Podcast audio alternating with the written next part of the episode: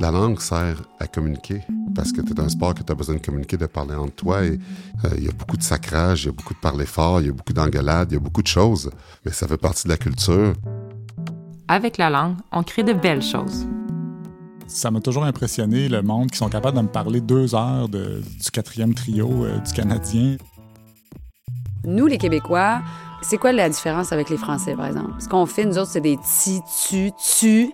On fait pas tu, on fait tu. Mais le t, c'est très autochtone. Je me suis rendu compte aussi que j'ai pris l'accent radio-canadien, radio-canadien, pour que mes propos soient pris au sérieux. Avec Olivier Niquette, Georges Larac, Christine Beaulieu, Mélissa Molène-Dupuis, Yannick Demartino, Marc Brunet, Sophie Deraspe, Philippe Falardeau, Kevin Lambert et Maude Veilleux, on discute de grandes choses.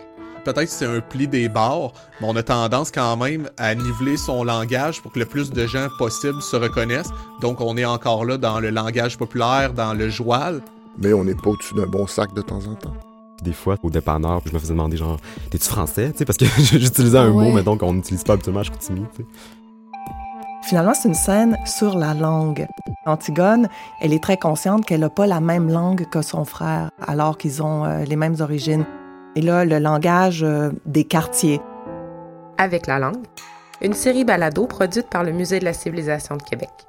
Disponible maintenant sur votre application balado préférée.